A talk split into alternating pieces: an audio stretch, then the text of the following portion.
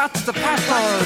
What the Bastards? What the pasta? What the pasta? What's the password? The Bastards WTP! What the what the pastors? アローハはい今日も WTP 聞いてくださってありがとうございますえー、ハワイから来ました関真嗣です豊田信之です。はい、大島重則です。えー、今日のオープニングは、アロハと始めていただいた、あーホノルルキリスト教会、関真嗣先生、ゲストで2回目出てくれました。アロハって言った瞬間にノブさんが下を向くっていうですね。恥ずかしい。そして、我がことのように恥ずかしく感じました。シンさんが戸惑うっていうね、変な沈黙が流れてですね。ナチュラルじゃないよここは違うここは友情があるのか 残酷なのかちょっとわからないですよね。さハワイっぽくって言ったらさアロハしかないじゃんね。マハロ。マハロ。うん。かアロハしかないよ。マハロってありがとうだからサンキューだから。サンキュー。って始める。飛行機乗ったらマハロっていうのはあれありがとうってありがとう。ああ、そうあり。がとう。知らんくてずっと聞いてて。で普段ハワイにいて、うん。アロハって挨拶することないからそうなの普段は。えー。普段ないだからこの日曜日に、うん。ある教会にメッセージした時に、うん。あの講談から最初に「アロハ」って言って、うん。すごい戸惑ったもん。なんか。ああでもハワイ系の教会に呼ばれていくとあのイン MC の子たちが「アロハ」って言って始めますよね。うんうんうん。でもハワイの教会は「アロハ」はあまり言わない。言う人は言うけど。ああいう人は言うのうんあれはねハワイアンにとってすごく大事な言葉なんだよね、ああなすごく大事なんだよえー、だからそのあんまりハワイアンのことよく分かってないような、うん。自分が簡単に使う言葉でもない、えー、まあ、そあそこまでまあ厳しく考えることもないんだけどさ、うんうんうんうん。なんかね、でもいいじゃん、アロハって言うだけ？普通は。普段こんにちは。は。こんにちはね。うん。はい、えー今日はですね、たくさん来ているお便りにお答えしていきたいなと思います。毎日丸田さん、えーアスリートの方たちがたくさん、えー苦労されていることがよくわかりました。自分をストイックに追い詰めて日々練習しているとわかりました。えーキム・ジングクさんの言葉もとっても残り、私は特技もないし、好きな分野もないし、どうして神様のお手伝いしていけばいいかなと考えています。まあしかし、一歩一歩神様が導いてくださるんだろうと期待が持てましたアスリートを支える活動をしているお二人、えーお祈りしてますっていうことですがきお覚えてます？キム・ジングクさんトーク、はいはい。まどかさんトークね、えー二人もアスリートとして 極めてることなんてなさそうなわがままボディ まあお前が言うなってところがあるでもね、うん。あの時回を僕覚えてるのは、うんうんうんその女性のアスリートの過酷さ、体の不調、そうね。びっくりした。あれすごいね。止めてでいやもうもうあれねはちょっとうあそこまでやるんだね。んすごいなと思った。だからそういう人たちに寄り添うミニストリーワーカーはやっぱそういうところを通ってきた人じゃないとわからんっていうのは、そうやね。あの過酷さを経験しないとね、あんな追い込んだそこまでその追い込むことないよね今まで。ある、ないね。あそこまでないね。うん、説教だってそんな追い込まないんじゃない？追い込んでください。もうちょっとなもうちょっと。えーっとはい。えーっと女性です。本当は伝道者になりたかったけれども未信者の夫と結婚してしまいました。人生やり直せませんか？コバちゃん。未信者の夫と結婚してしまいました。はい今こ後悔してるわけ？いや伝道者になりたかあった。伝道者あなりたかった。うんうんうん。なれん違うの？なったらあかんのですか？あかんことないやろ、うん。あ未信者と結婚しちゃったから伝道者ね、もうなれないんじゃないかとうんうんうん。思ってるわけね、うんうんうんうん。なるほどね。なれない？なれない？それ答えるの答えるの聞いてなるなるほどね。そんなラジオあんの？なるほどね。なるほどね。それら聞いてんの？うん。シーさんが「うーん」っつってるのを僕らも聞いてる。俺もおーなるほどね。はい。どうですかシンさん？そうですね。うん。あのねそので伝道者になれるかなれない未信者の人がいてね伝道者になれるかなれないか、で僕の知り合いで牧師になってる人いたけどね、うん維信者の奥さんがいてね。うんうんうんめったにないけどね。うん。まあね、うん。めったにないけど、うん。いるにはいたよ。うんまあ理解してくれないっていうのは一つのハードルじゃないの、うん。相手が。で実際難しいよね。祈りあったりだって。だって礼拝にも来ないかもしれないわけでしょ、そうね。ね、そういう中で牧会とか伝道者やっていくっていうのはなかなか難しい実際には難しいと思うよ。実際はね。実際は。でも慣れないかって言ったらどう、うん、慣れないかって言ったらそれは慣れるよね。てかうん。なっちゃいけないっていうことはないよね、うん。ノブさんどうですか？いや僕も思うよ。まあ人生やり直すかっていうのはまあ多分別にみんなが持ってることじゃないの、まあどっかで後悔の思いもあるし取り消せない選択もあるじゃない、で人生やり直したいっていうふうに考える時は時々ないよあるよね。あるよね、うんうんうん。でそれをどう処理していくかっていうことだと思うけど例えば、まあ、僕もさもう59になっていやもう残されてる日数はそんなに多くないから、あの断念しないといけないこといっぱいあって、で僕ちょっと8月に韓国行った時に、うん。韓国の牧師と喋ってたら韓国って定年制がはっきりしてるみたいね、あそう。ん、なんか60でもう辞めないといけない。うあそうなん。でどうしてって聞いたら、いやたくさんもうおう検診者がいて待ってるからそう、ん。だからもう年齢でバッサリ。でそれはまあ例えば開拓して大きな教会をして著名な牧師でもは違うでしょ？って言っていやもうそれは関係ないまあ絶対そうかちょっと分かんないけど確認できないけど、でももう年齢でもう引退宣告される。でうちの奥さんが50まあ年齢だけど50代で大学に行き始めたんですね。あの、つ通信でね、心理学学んでて。そしたらその韓国の牧師がびっくりしてもう韓国ではありえない。と要はもう先が見えてるから今からなんか新しい学びをしようっていうふうにはもう思わないって言って。だからそういう意味ではさまあなんていうの？そういうふうに区切られてしまって可能性を奪われてしまうよりもまあそれはもうちょっとフレキシブルにしてもいいかなと思うよね。だって学びなんてね、うん。ミニストリーのためだけじゃないじゃないですか、うんうん人生まだまだ、いやこの間うち敬老感謝の礼拝高根会礼拝っていうのをちょうどやって、でその時に、まあ、いろいろ調べてみると、まあ、平均寿命っていうのが大体80歳ぐらい、でも平均読みあのだって0歳からの平均寿命でしょ、うんそれって、そうよね。うん、でも70歳になった人たちの平均余命、うんってなるとそこからまた15男性15年あって女性たちは20年ある。つまりおお70 70からあと20年の人生あるって思ったらまだまだ勉強せなあかんこと多いっていうか、この人生をどうやって生きていくか、ん。で牧師のた業界のた生きていくためだけに勉強するってわけじゃないから、まあぜひコバちゃんさんも伝道者になりたかったって言って別に牧師じゃなくっても伝道していくことできるし、でなあのねコバちゃんさん別のメールも来てて、えー未信者のその夫さんはね教会に来てくれるんですって。でも説教の時ずっと寝てます。食前の感謝のお祈りももう8年間やってません。悩む毎日ですって書いてあるんですけど8年前まではお祈りしてくれてたりとかね、まあなんかそういうお付き合いあの教会には来てくれてるんでね、まあ。そう。でもそういうさ、伝道者でああるっていうことだから、イエス様をそこに証しして伝えていきたいわけでしょ？そうね。この方は。うん。でさ人生のさいろんなこのステージ状況があるじゃない。うん。でさその時でなければさ語れないメッセージってあると思うんだよね。うんうんうんうんご主人が未信者でさ、うんうん。で今そういう状況の中にある時そうにねねだからこそ語れる時、うん。語れるメッセージってあるよね。本当ですよね、だからノンクリスチャンの夫がまだ救われていないという牧師の女性牧師の語る説教がどれほど慰めを持つかそうとかね,、だよね。まあ、それは牧師や伝道者になってなかったとしても、お証の中でもね、伝道の中でも力を持つんじゃないかと思います。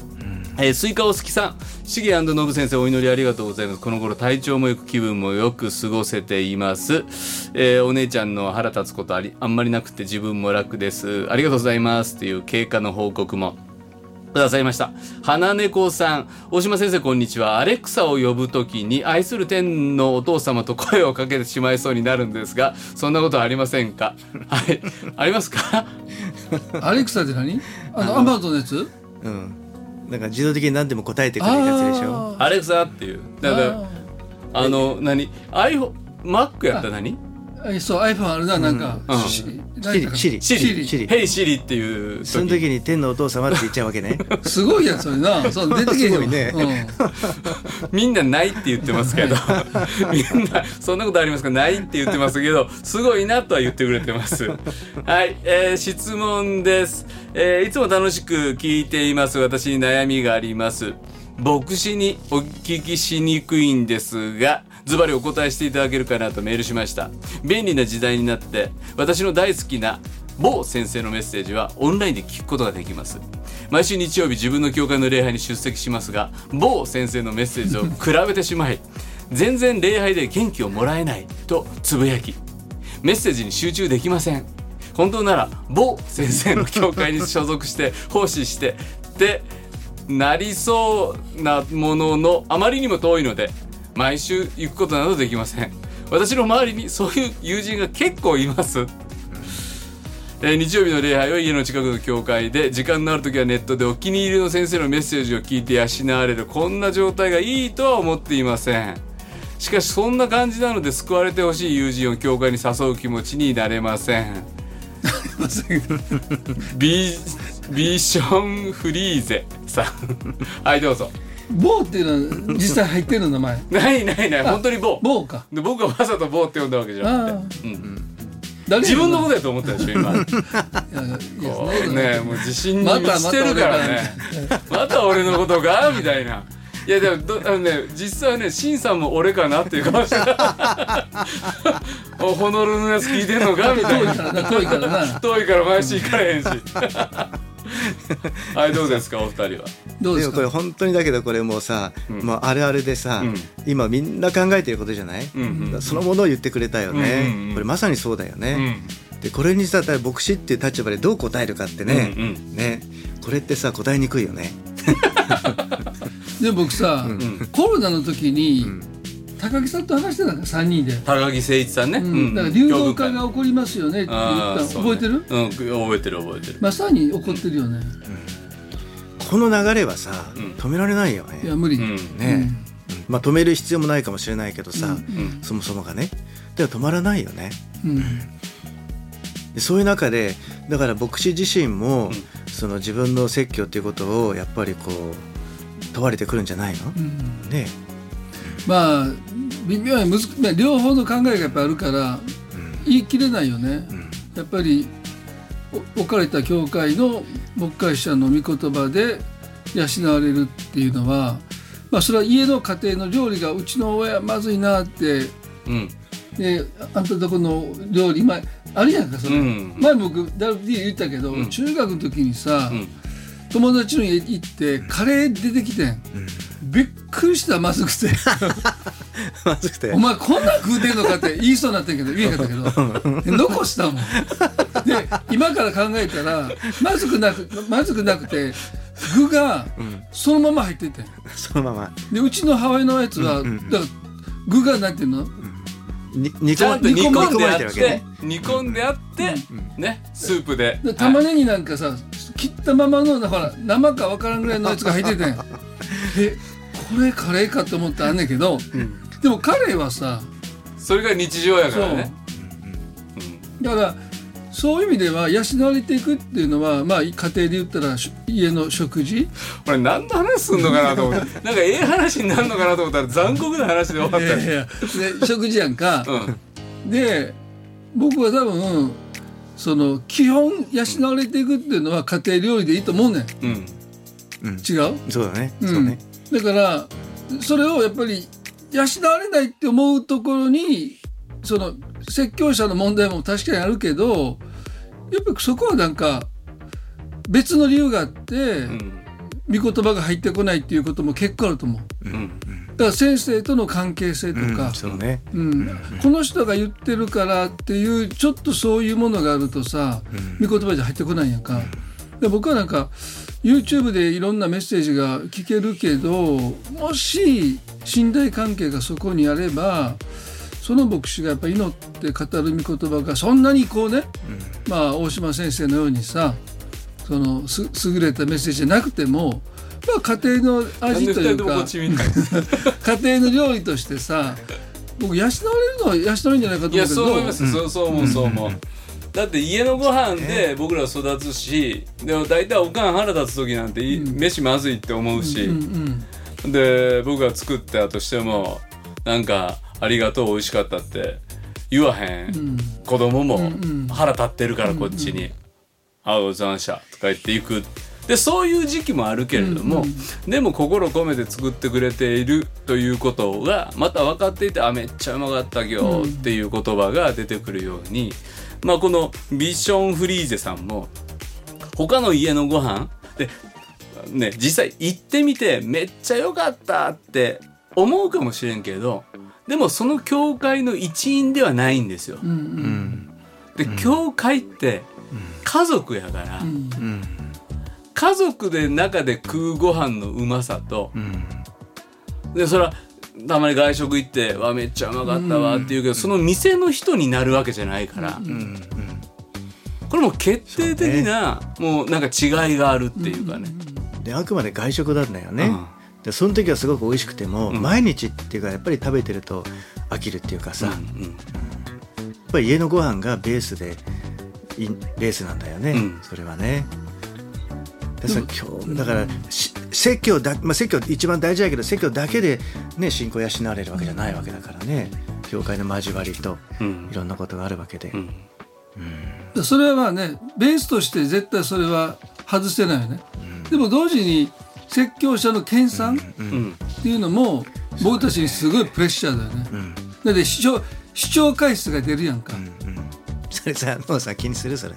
いやあんまり気にしてないけど、まあ多いから、まあこれ冗談ですよ。まあ多いからね、でもでもあのまだ怒られるわごめん。調子乗ってていやいや今大丈夫冗談で言ってんのにな。ねやっぱりみんな見に行くからね 再で生。がもあれは出るからさ、ん。説教者の人は結構あれはなんかプレッシャー違うの？いやだからでもまあそれこそノブさんが言ったように研鑽っていうかあ研鑽をするっていう意味においては牧師たちもん。他の教会の牧師がどんなこと喋ってんのかを教えられやすくいられる時代にもなったっていうか。めっちゃ学べるで、そりゃそうだよね、うん。本当そうだよね、なんで自分はこの同じ箇所やったのにこの牧師はこの角度から行き自分はこの角度やったんやろうとか。ね。いや僕あの新説教塾っていうのをさ、あのやってて。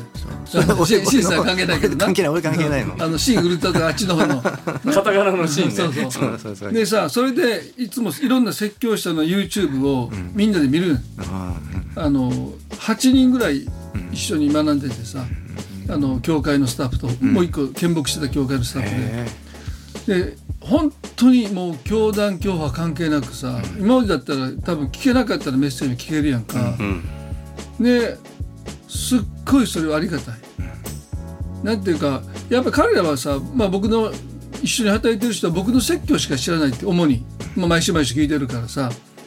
な幅が出ないよね、なんか僕が逆に、あの制約してると思う、あ僕のように語らないと回収は満足しないんじゃないかっていう、あるやん。でも全然違う角度で話してて恵まれたっていう経験を彼らが話してくれたらあなんかすごい広がりはできるよね説教者としてはね、そうね、うん、へえそれ説教塾やってるわけ？月1回ね。あんとまあいいね。今度新さんの説教聞いてみるわ。うんうんちょっと怖いね。いや多分みんなよいいと思う。うん。あの説教批判するっていうか、ね。でも大体みんな恵まれるって言うんだけど、で説教批判とか説教批評も実力がないと、うん。その批評って当たってないじゃないですか。でそういう意味では人の説教を聞くっていう力をつけない限り、自分の説教が良くなるってこともないっていうか,、だそういう意味ではちゃんと聞けるようになると何が起こったのかも分かるようになるし、でその一緒の勉強会であそれをそんな表現で言うとこの説教はこう評価できんのかっていうことを先輩の批評を通して学んでいくことで自分の説教をこの批評の物差し当ててみたらどうなるかなって考える。こういうのは昔できなかった本当に。なんか有名な先生の CD とかカセットテープしか手に入らんかったから。でもでも有名な先生も自分と同じラインじゃなかったら、ら系統ってあるじゃないですか、そうそれこそ新さんの小林和夫ラインっていうか、古き良きホーリネス、でノブさんのちょっとようわからん単立の。日本いいですよ 沢村五郎そうね。さ沢村五郎を感じひんな、沢村五郎はもう僕死んであの彼亡くなってたかな、ん。バックストーンの方やから流れがね、でもそういうそれぞれの系譜の中にある人とあとは自分の持ち味と、の僕なんかノブさんの説教を聞いて学ぼうってなったら怪我するなって思うんですよ。解釈がな。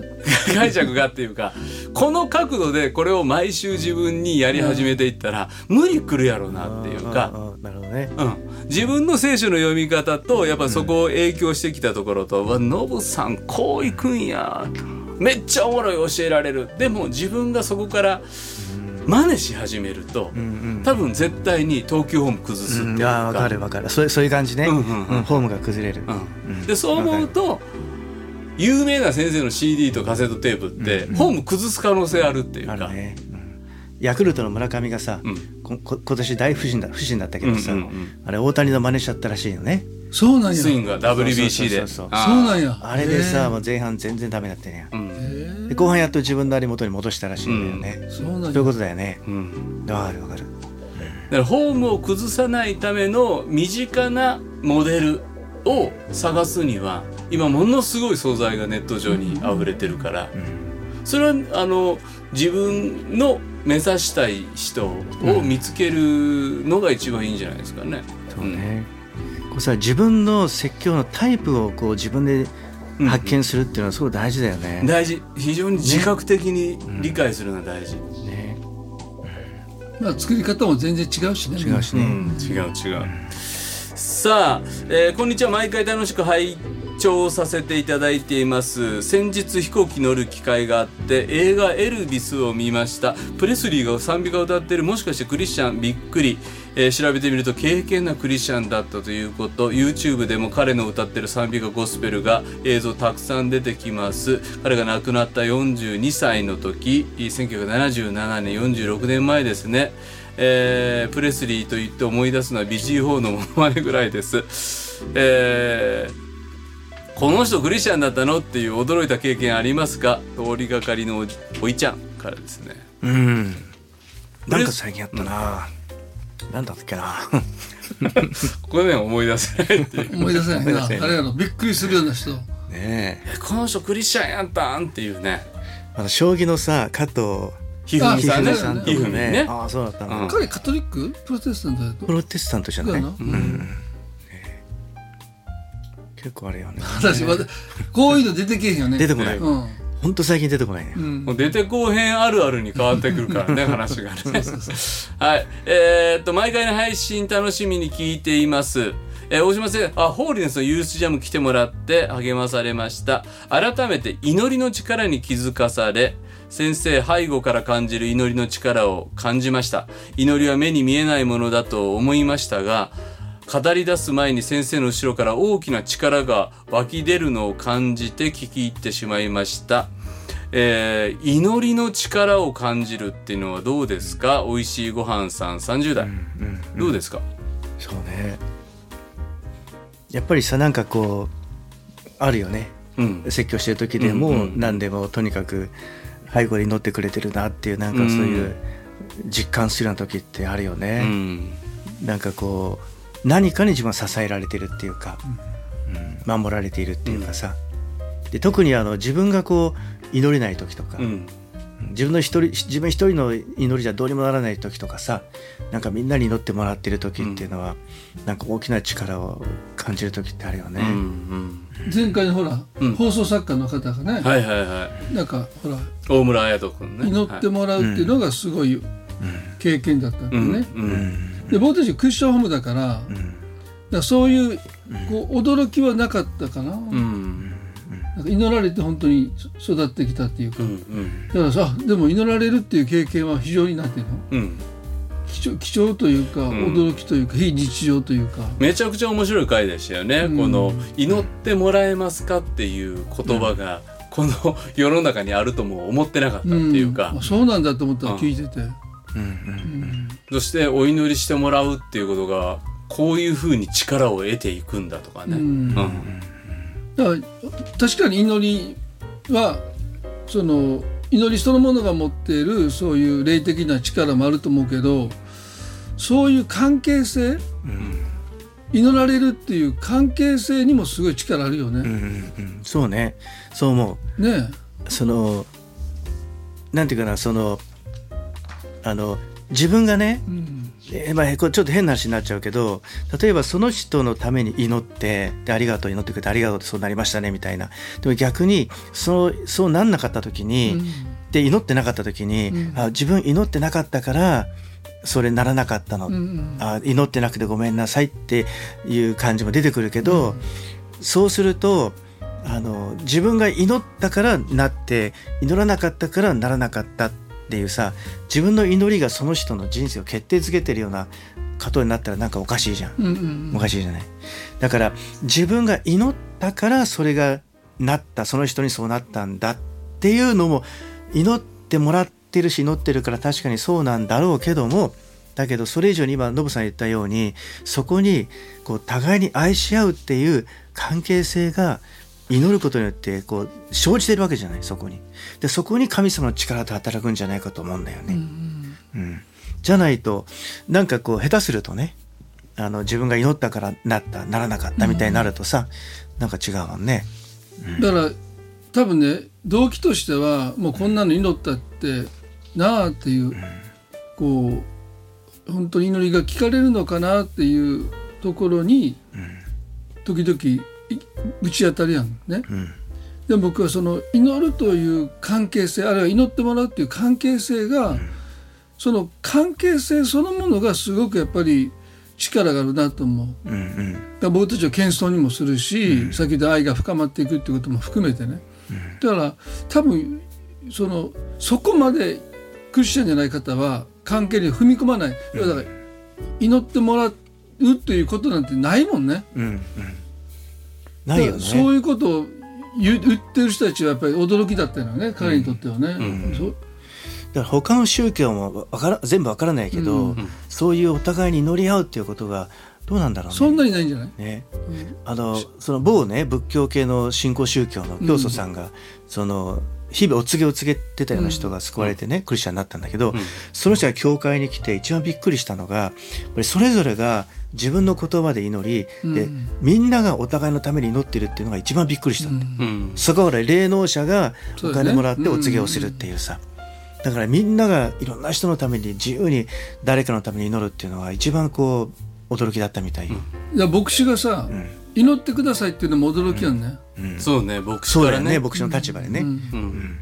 み言う？みおお願いする？お祈り。結構言う、僕もなんか毎毎日書いてる。まあ最近は課金だけど、時々やっぱ祈ってくださいって書くもん。そうね。でさっきノブさん言ったように祈り合うっていうその関係性の中に神様の力って働くんだろうね。うん。そうよね。思う思う、その関係性がないとまた神様働く機会がないんじゃないかなと思う。そうね、ん。そうね。はい。えーっと、エイジャーさんの話される一つ一つの話が、あこれは誰だ？中村さんだ。えー聞きながら泣いてしまいました。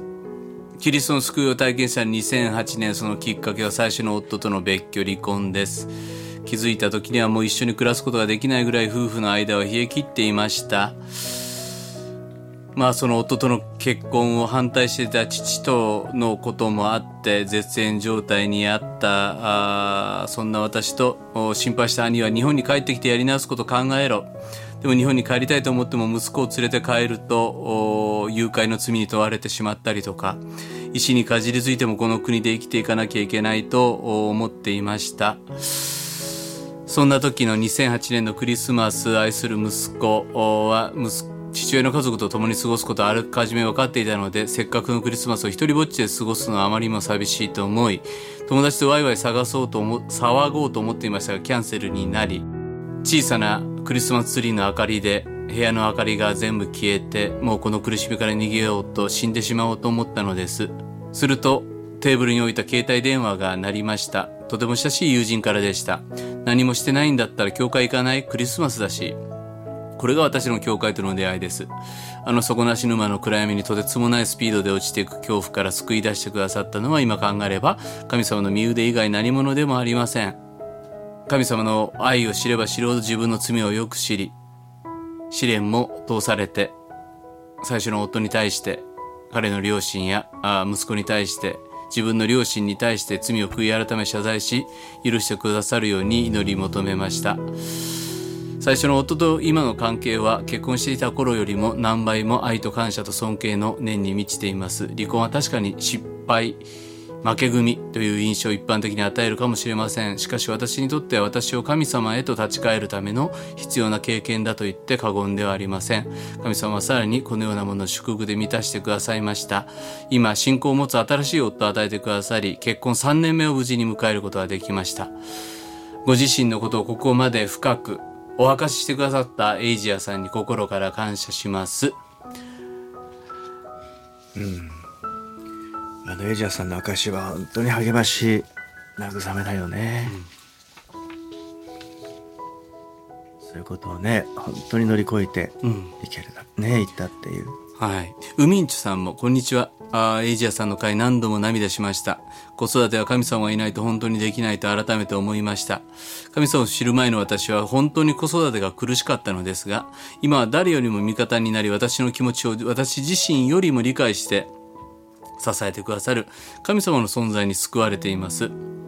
本当子育てしてたらいろんな方向から問題がやってきます。しかし神様がそれも与えてくださった試練だ、あ恵みだと前向きに捉えることができるようになりました。あウミンチュさんですね。エイジアさんの会、涙なしに聞くことできませんでした。神様がどのように働かれるのかわからない、こういった証大好きです。三山さんからあーいただきました。えー離婚というですねしんどさを、まあ、私たちの教会にもそのようにしてでもそれでもなお今教会にね戻ってきてくれたり、本当にまさにその離婚を通して神様を求めて教会に来てくださった方いらっしゃったりありますけど。本当ね。まあ日本もねもうそうだと思うけどもアメリカでもねハワイでも離婚された方たくさんね、いるからね、うんでイエス様に出会ってねそこで人生またやり直していけるっていうのは希望だよね。でもクリスチャンであってもまた離婚してしまうっていうこともあるじゃない、うん。それまたちょっと痛手だよね。自分を責めることもあるだろうし。でもねそこをまた乗り越えていけるっていう、そう、まあ、ちょっと自分の話するとうちの両親クリスチャンだったけど離婚してね、うん、だけどまあ父は父なり母は母なりにその後の人生やっぱりあるわけでね。うん。シスター何歳の時高校1年の時。正式な離婚はね、もうその前からずっと別居してたからね、まあ夫婦はさ、まあさっき言ったけどクリスチャンの場合離婚率が最初僕下がるって聞いてたん。だようん。でも今統計で見るとほとんど一緒よね。うん、そうらしいね、うん。そうらしいね。アメリカでもなんかね前はなんか何分の1とかだっていうことも聞いてた時があったけどさ、今は多分もうだから信仰のあるなしで夫婦がうまくいくかどうかっていうことが必ずしも限らないってこと。でその信仰っていうのがさ、逆に間違った方向に使われてそうそうそうさノンクリスチャンの人よりも逆に事態を深刻化させることあるじゃない？だからなんとなく信仰があれば夫婦が仲良くなれるっていうのはまあ全否定できないけどある種信仰とは関係なく、まあ、信仰の励ましは得ながらでもすべきことをやっぱりお互いにしていかないとこの関係って結局こう結婚がスタートやからさ、そのなんとなく結婚したらあとうまくいくっていうのは幻想やんかそんな。なんでね歴史も違う背景も違うさ。でそれなりのやっぱり努力をもう必要なんだっていうふうな、まあ、そこがさ抜けてたらなかなかうまくいかないよね。うん。そうね、うん。クリスチャンそれこそさそのクリスチャン相手がクリスチャンだから大丈夫だっていうそれが幻想をさ、うん。強めちゃうようなことにもなりか、なるじゃない、うんうんでもクリスチャンだからといってうまくいくわけじゃないからね、うん。でもクリスチャンであるからこそのその特権恵みを生かしてうん。より良い夫婦をすることができるわけだけど、うんうんで自動的にクリスチャンだからうまくいくっていうことじゃないもんね。ね。だから、もちろんクリスチャン同士の結婚僕もすごくす素晴らしいなと思うし、まあそういうふうになってほしいなと思うけどでもねクリスチャンの男性女性と結婚したらうまくいくっていうのは幻想やね。幻想、うん。クリスチャン同士の夫婦もずっとメンテナンスせなあかんっていうか、やっぱりほっといたらカピカピに乾いて思うたりうね、ん。地割れが来たりね、うん。まあそれこそ僕にとってこのハワイリトリートの時に先輩夫婦たちのストーリーを話してくださったのは僕にとってすごく刺激的で。たくさん教わりましたね。だからそういう場所に夫婦で出ていくっていうこと。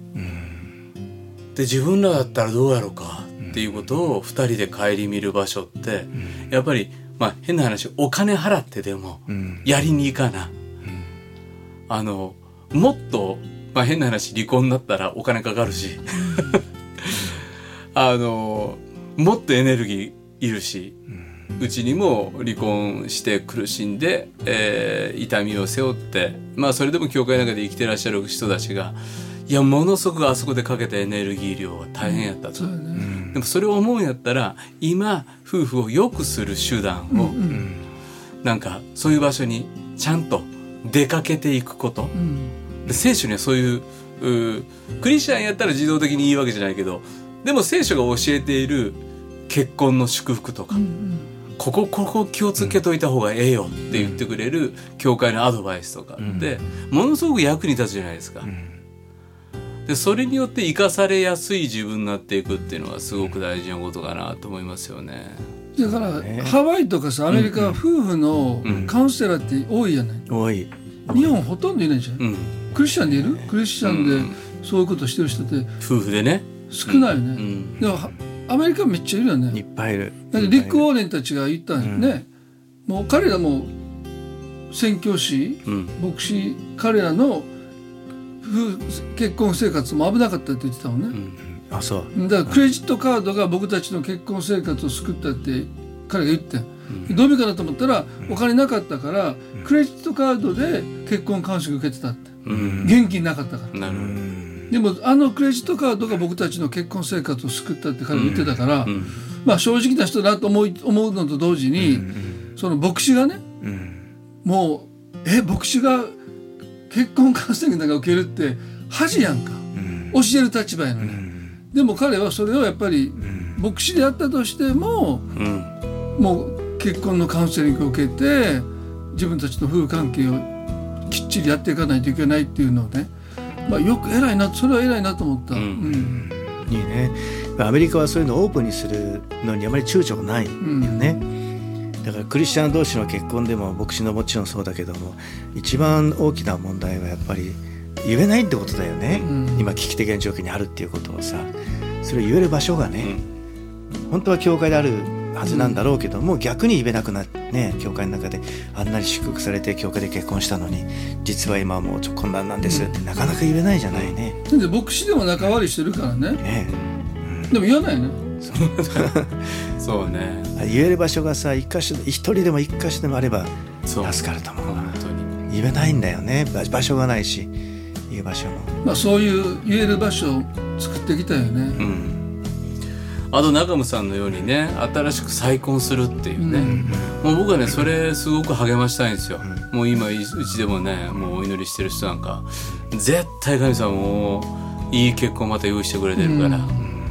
え先生そんなことは考えていいんですかって。いやもう考えて考えてと、この人どうかなと思ったらすぐ相談してってよく言うんですけど。うん。でその離婚してしまった後がまたん。あるじゃない、してしまったっていう時に、今度はものすごいその罪悪感多いじゃない、クリスチャンであればあるほどね、だからそこからやっぱりその許しとさ、うん。回復を得てまた新しい人生をね歩んでほしいよね。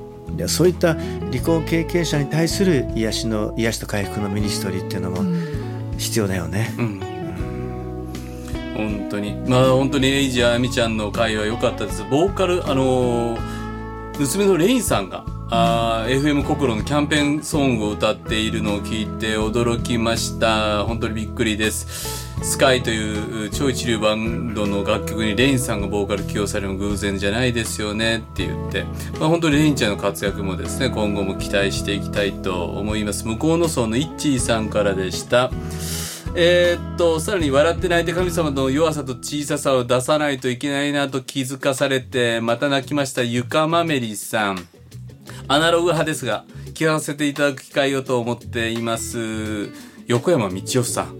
えー最近妻から紹介されて聞き始めいつも楽しく聞かせていただいています、えーバックナンバー48までしかないんですがあまだまだありますよぜひ聞いてください匿名希望40代の方、えー最後質問もう一個いきたいと思います初めてえーはじめまして。いつも楽しく拝聴してます。職業柄看護師をしていて、日曜日はほぼ夕拝です。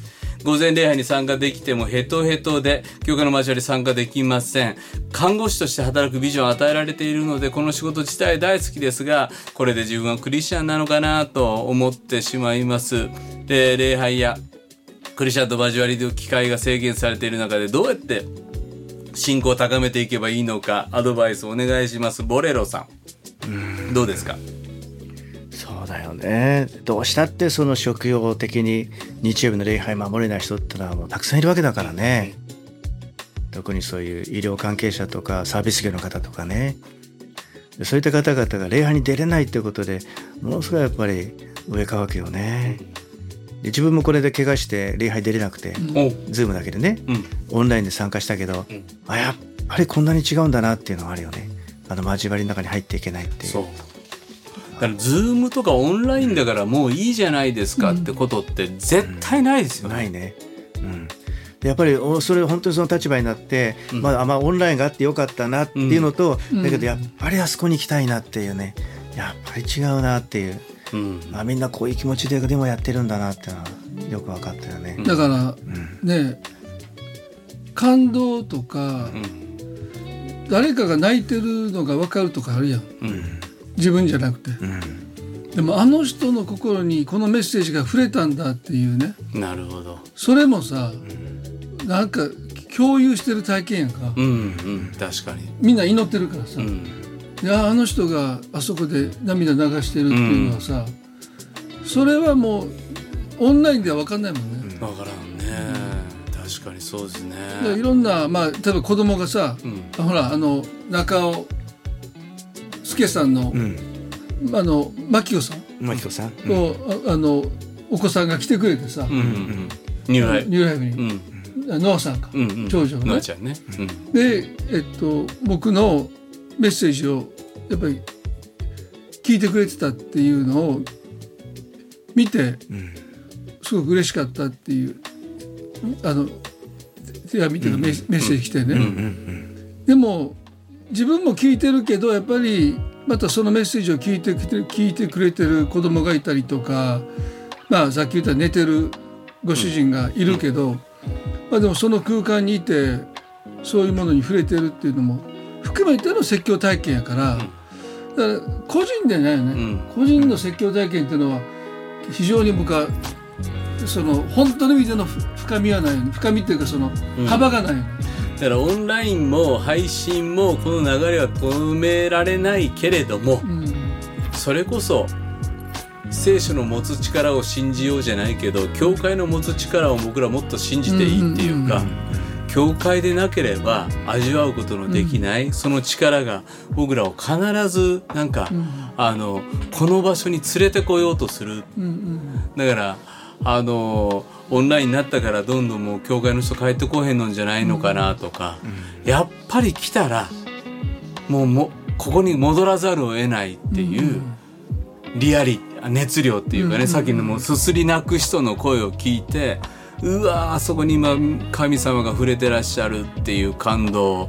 やって終わった後祈ろうとか何か祈ってることあるとかそのような交わりっていうものはねやっぱ僕らの教会の持っている神様が与えてくださったすごく大きな恵みでしょ、さっきの祈りもそうですけど、うん。まあ、ボレロさんなかなか仕事で行かれへんっていうことがありながらもうヘトヘトでありながら、まあ、どうやって信仰を高めていけばいいのかまあでもクリスチャンの友達と同じオフで出会うう交わりに出かけることも大事ですよね。あの僕刑事系やってた時 EMF っていう医療系のクリスチャンたちのメディカル、エヴァンジェリカルメディカルなんとかワーカーズフェロシップっていうのがあってでそこはもうナースの人たちばっかりだったりドクターの人たちばっかりあるいは技師の人たち医療技師の人たちが集まってそこで励まし合ってるんですよね。であの就職後3年間は潜水艦に入るってか彼ら自分たちのよく表現で言ってて地上に上がるまでずっと潜水艦生活を3年間は絶対するから、でこの潜水艦の中でなおお生き延びられるクリスチャンの交わりとしてこの交わりが必要っていうこと。を、あーそれは3年間は礼拝にも行けなかったりとか。行けなかったりも疲れたりあと自分の仕事のできなさに落ち込んだりとか、あのーもう本当に信号を失いそうになる。この潜水艦時代、でもそれでネーミングつけると、うん。あこの時期ってうん。こういう時期なんだなってなんかこうんう受け止めやすくなるね、本当にそうだなと思いました。あそう。そして生き延びた人たちが、うんうん。あのその場所にいるといるから、で私もそうやったよって言ってくれるし、うん。うん、あそれ日本の？日本の日あるの？本のはいはい。はいすごくいいですよ。で年に1回あの御殿場であのとかいろんなところで合宿やってるんですよ。2泊3日で。で僕呼んでもらって話しに行くと、もう彼らも彼らで医療倫理のこととか、もういろんなことで抱えているテーマを話し合って先輩のお医師のお分科会があったり、ナースの分科会があったり週末医療どうするとか、地域医療どうするとか。それでクリスチャンとして医療ワーカーで話し合ってるの。僕はもう本当ひたすら勉強になりましたね。でもそういう職業別のん。交わりっていいよね、いいね。うん。抱えてる問題違うしね、うん。ら僕最近聞いた人はやっぱりその児童福祉施設等で働いてる人がやっぱりこう今の虐待の多さで、うん。なんかすごい疲弊してるっていうのもあってでもなかなか主婦義務があるから言えないよね、で教会でも言えないし、でもなんかそういう人たちがね分かち合える。同じ業界だからこうんそ一言言ったら10分かる人たちでしょ、ううん。ん。その人たちでまた施設超えてうん。会ったり会えたり話せたりねできたら学校の教員もそうやしね、もうほんまブラックって言われるぐらいヘトヘトに疲れている。絶対数が足らないもんね今先生がね,、ね。うんはい、そんなあ可能性や交わりなんかもまたあ尋ねていただけたら良いかと思います。はい、皆さんからの番組への感想、リクエスト待ってます。近況もぜひ教えてください。えー番組ウェブページの投稿フォーム使っていただくと便利かと思います。えーっと、ハワイリトリートなんかお知らせありますか？日程は？3月半ばぐらいね今ね この時期でまだ日程が。振っても答えれないっていうのが主催者それとさどこに問い合わせしていいかもわからないという。ほんまですね。もうノブさんの家に電話してください。3 月のね、多分14、15、16ぐらいに、えーちょっと、おーまあ子供小さいし無理やなとかいうご家族もあるかもしれないけれども、思い切ってもう子育て終わったし、なんか夫婦のそろそろ銀婚式やし、とか、あー行ってみようかなと思う人がいらっしゃったら、あー関先生の家に電話してください。もうちょっとしたら、なんか、まあ、まあ僕らのつながりの中にいる人で個別に参加したいないいかなと思う人いたらまあフェイスね。ブックとかね。はい。そうだね、はい。あそうですね。豊田信之申請して先生に、えー、Facebook 友達申請して、この人は申請してくれない人ですので、うん。自分が未だにしまん、せんけど、ははい。い。えー調子乗ってんのかまあライねフチェンジングなリトリートになると思います。はいはい。本当に改めて40代あるいは50代60代人生振り返りながらあー牧師仲間とえこんなに腹割って喋ってええのっていう経験がおそらくご夫婦でできるかと思うので、えーお祈りして考えてもらえたらいいかなと思いますさあしんさんどうでした？久々のお WTP いやーねなんか楽しいですね。うん。うん。いいですね。また、それだけ？はい、こんなにやってんだなっていう感じでね。今も聞いてくれてるんですか？朝の散歩。聞いてますよ。全部聞いてる。ああ嬉しい。なんか気に入ってる回あるの？俺の回。自分の回。自分の回聞いてる何回も。き何回聞いた自分の回。いやいやそんな聞いてない ひどいよね。ひどい。あのさしんさんにはものすごいマウント取りに行くよね。わかんない。あでも奥山まごっちもそうか。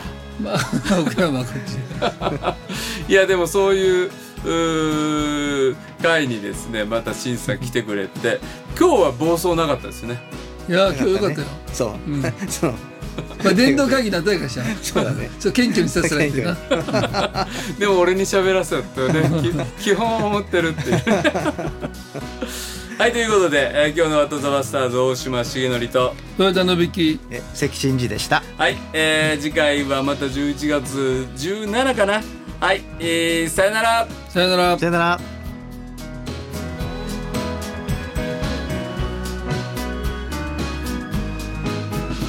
この番組はラジオ世の光テレビ「ライフライン」でおなじみの PBA 太平洋放送協会の提供でお送りしました。